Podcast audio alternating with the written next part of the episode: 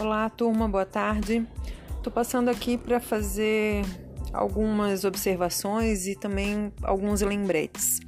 Nas próximas quatro semanas, nós teremos encontros assíncronos, cujas atividades dizem respeito à apresentação dos campos de estágio.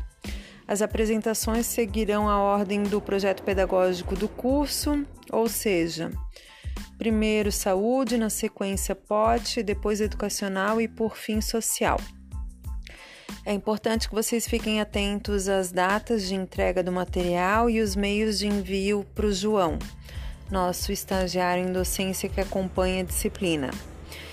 Até amanhã é o prazo para os estagiários da ênfase de saúde enviarem seus materiais, sejam eles vídeos ou áudios para que o João faça a edição e publique até na sexta-feira uh, o link para que vocês assistam, tá? O material.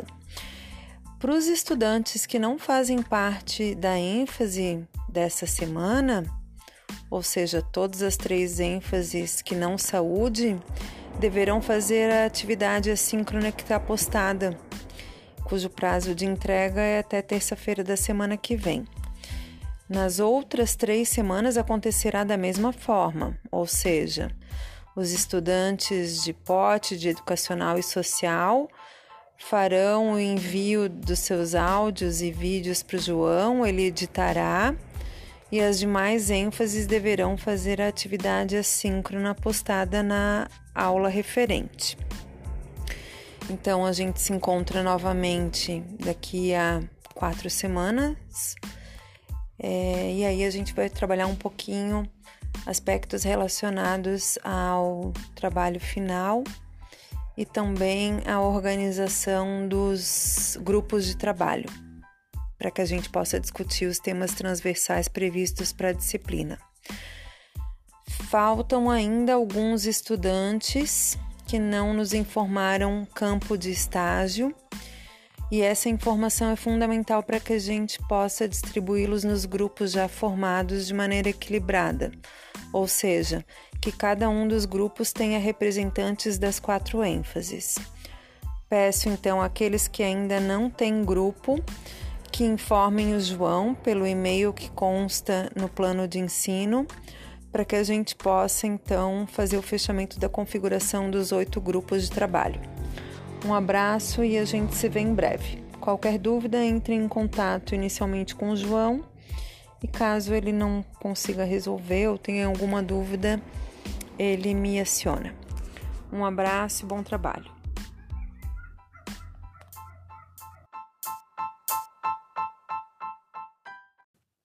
Olá, turma. Estou passando para dar orientação sobre a continuidade do texto do mundo do trabalho. Na semana passada, falamos um pouquinho sobre conceituação de trabalho, resgatando ainda o texto anterior do Vanderlei Codo e avançamos em outras categorias de análise de trabalho, tal como trabalho vivo, trabalho morto, trabalho material, trabalho material, trabalho produtivo e trabalho improdutivo.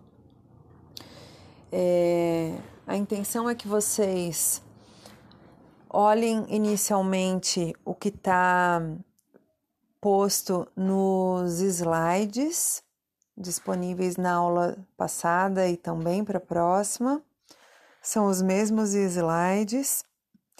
E que a partir do que está colocado ali, vocês busquem na leitura do texto as interlocuções possíveis, o que, que faz sentido, quais são as dúvidas quais são as compreensões que vocês têm, quais são as discordâncias também que aparecem entre o que os autores trazem e o que vocês pensam a respeito, para que a gente possa então, na semana que vem, já entrar na dinâmica proposta para a disciplina nesse formato online.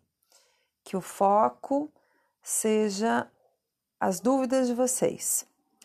E aproveito então já esse áudio para dar um retorno sobre as atividades que eu corrigi. É, me surpreendi positivamente pela qualidade dos textos.